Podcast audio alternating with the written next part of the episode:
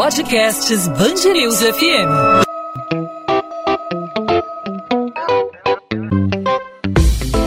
Dois às 20, com Maurício Bastos e Luana Bernardes. Oferecimento Amoedo, sua casa completa. Precisou da Amoedo? Pode contar. Um levantamento da Band News FM Rio aponta que, em meio a toda essa crise provocada pelo coronavírus, 45 deputados da Assembleia Legislativa do Rio gastaram o equivalente a R$ 417.640 com aluguel de carros.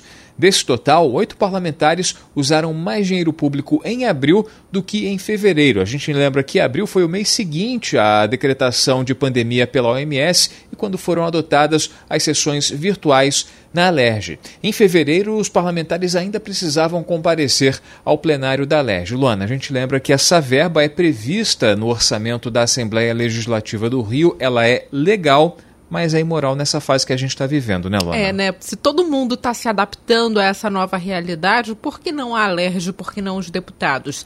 Essa pesquisa foi feita pelos repórteres Daniela Dias e Pedro Dobal, que analisaram as informações do portal da Transparência, para falar sobre o que esses gastos representam e como a Assembleia Legislativa deveria agir diante dessa denúncia. A Daniela conversou hoje com Maurício Santoro, doutor em ciência política e professor adjunto do Departamento de Relações Internacionais da Universidade do Estado do Rio de Janeiro.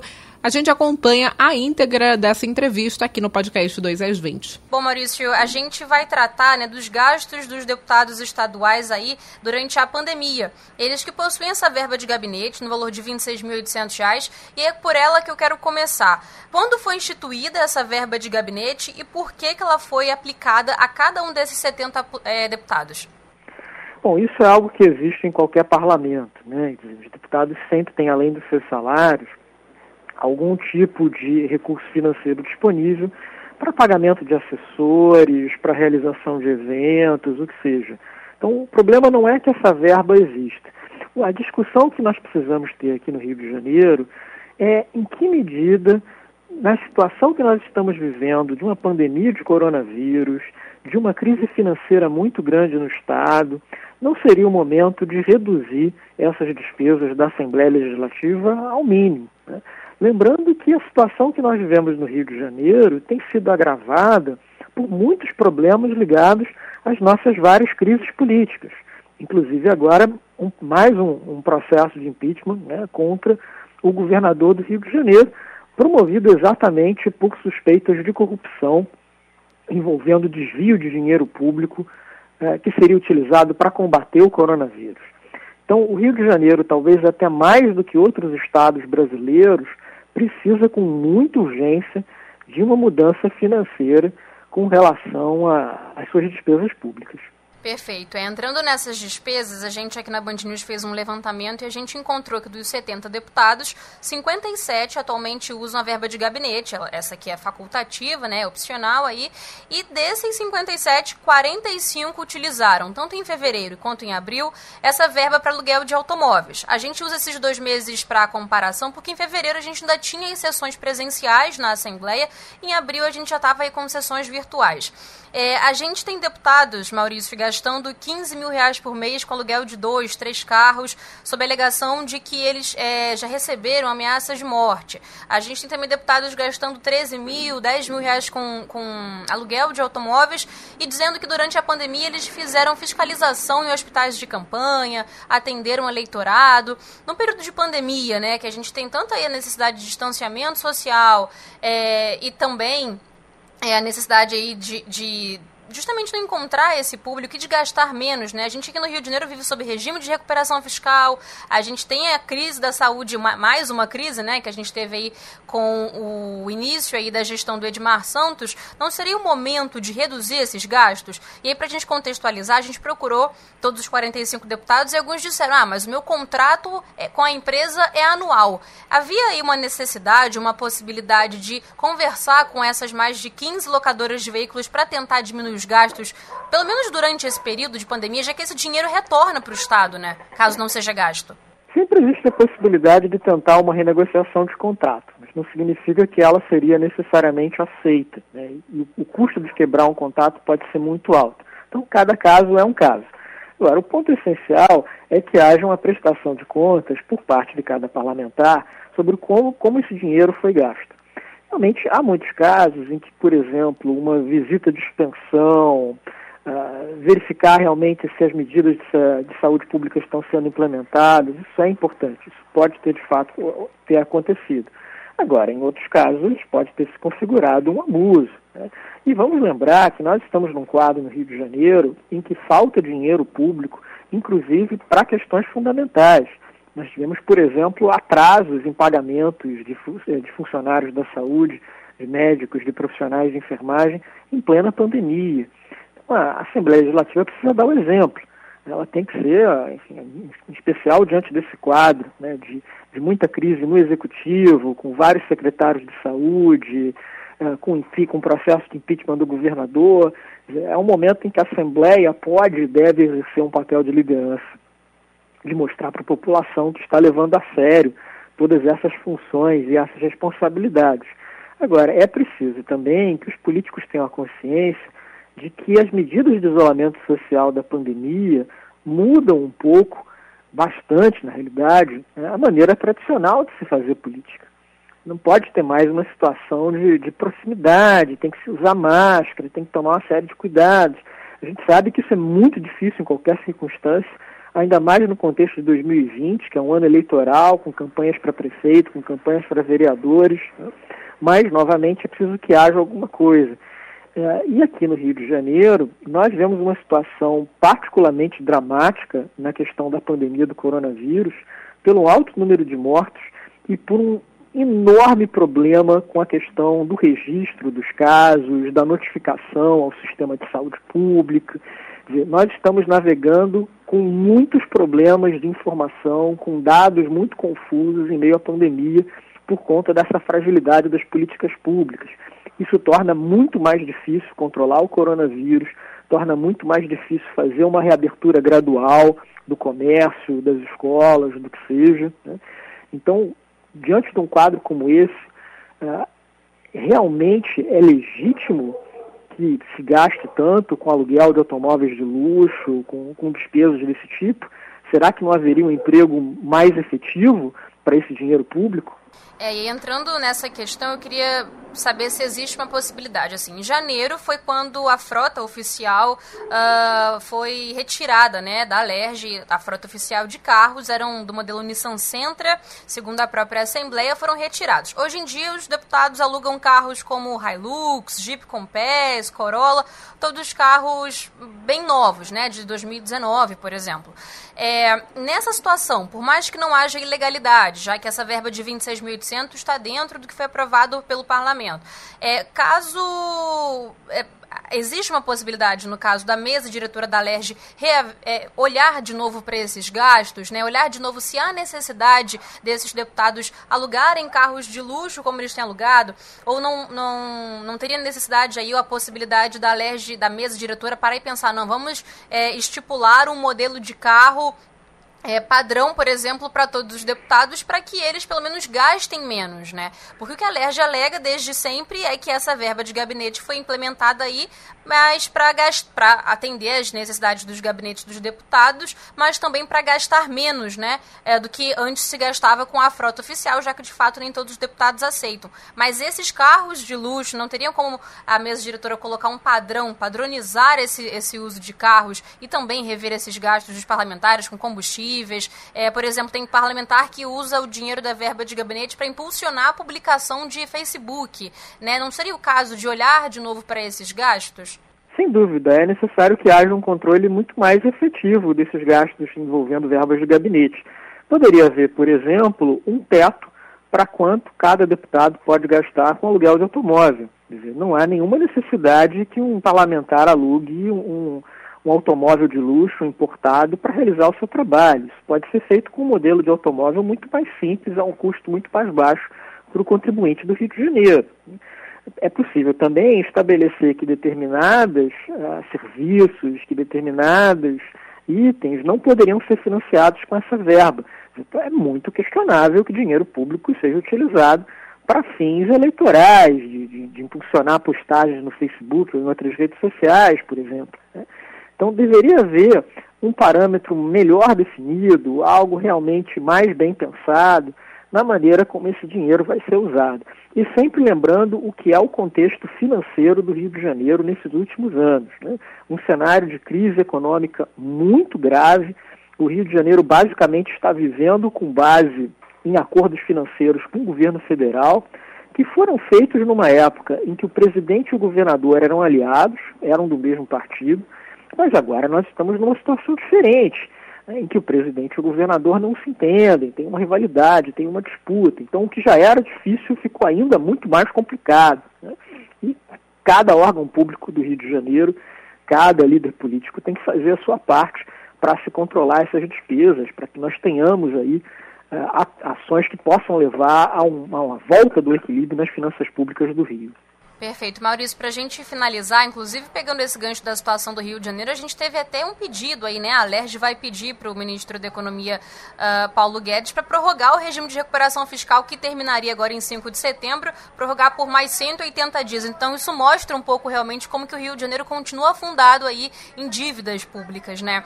É, eu queria estender um pouco essa questão da verba de gabinete para fora do país, porque a, a própria LERJ diz que vários, uh, várias assembleias ao redor do Brasil te, possuem essa verba de gabinete, como você mesmo disse, é bem comum.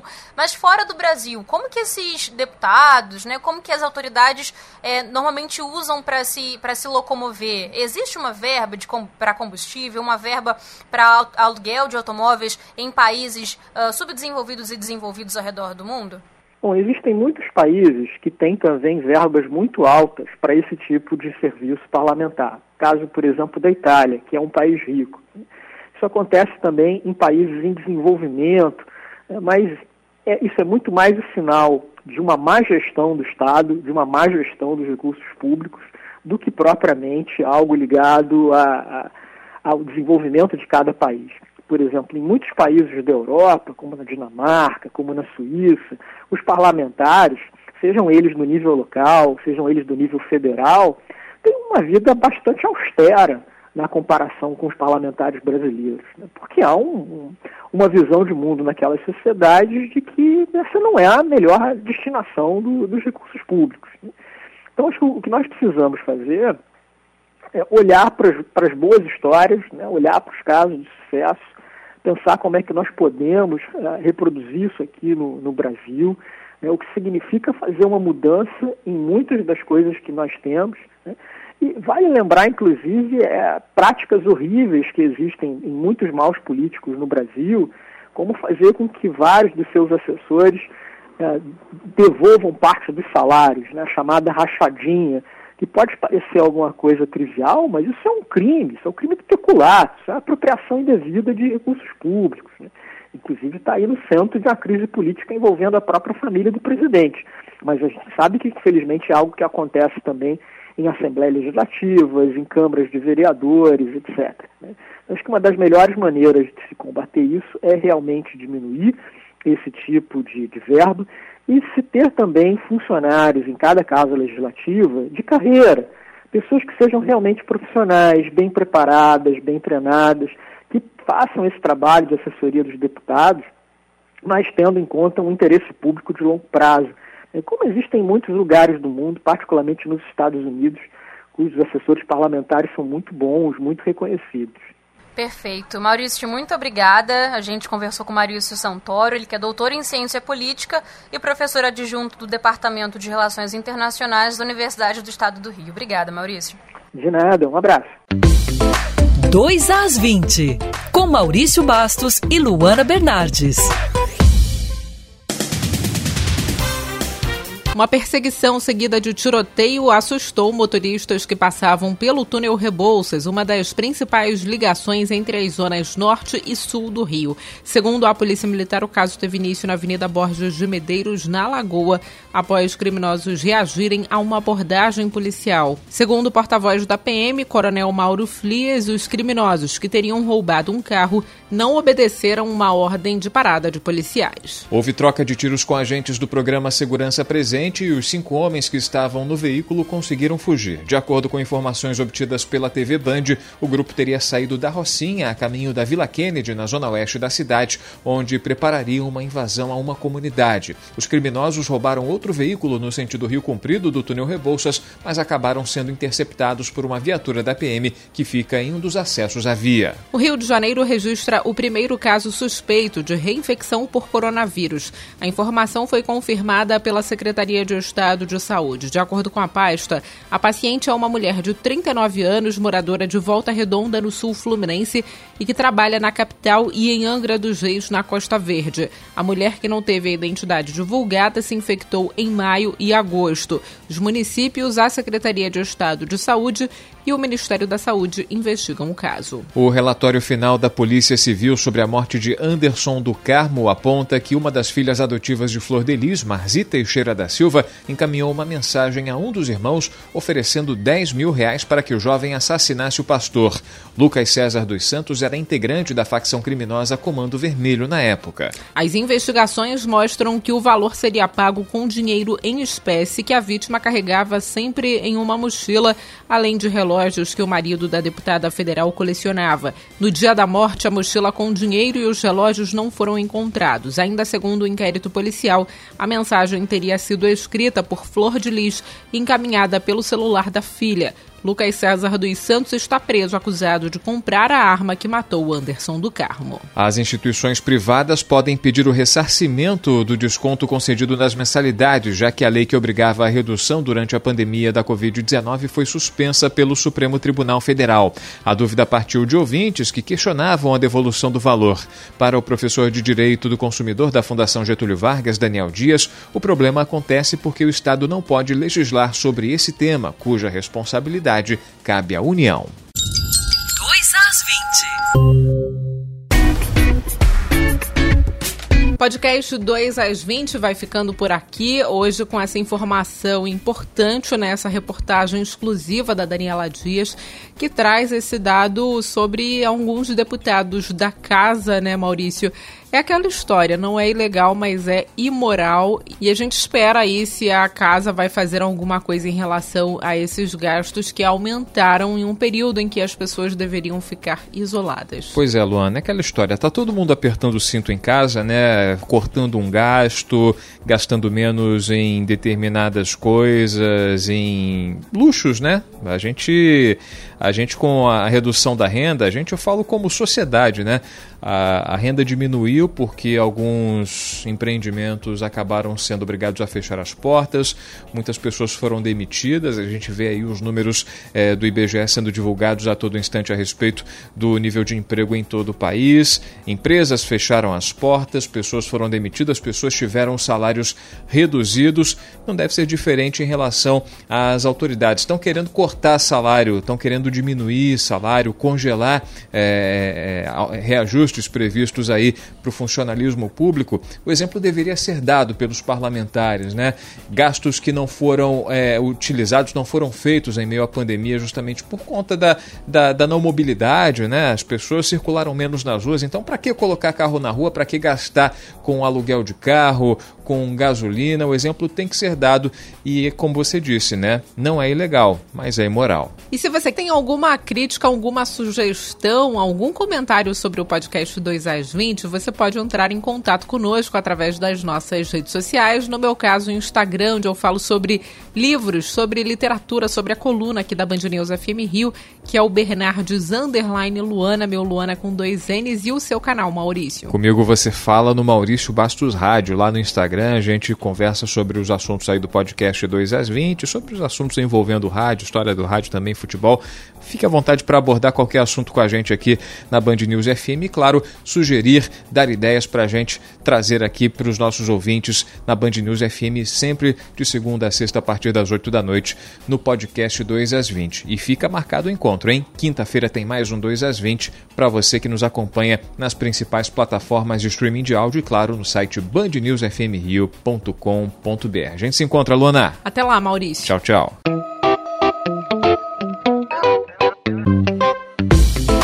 2 às 20, com Maurício Bastos e Luana Bernardes.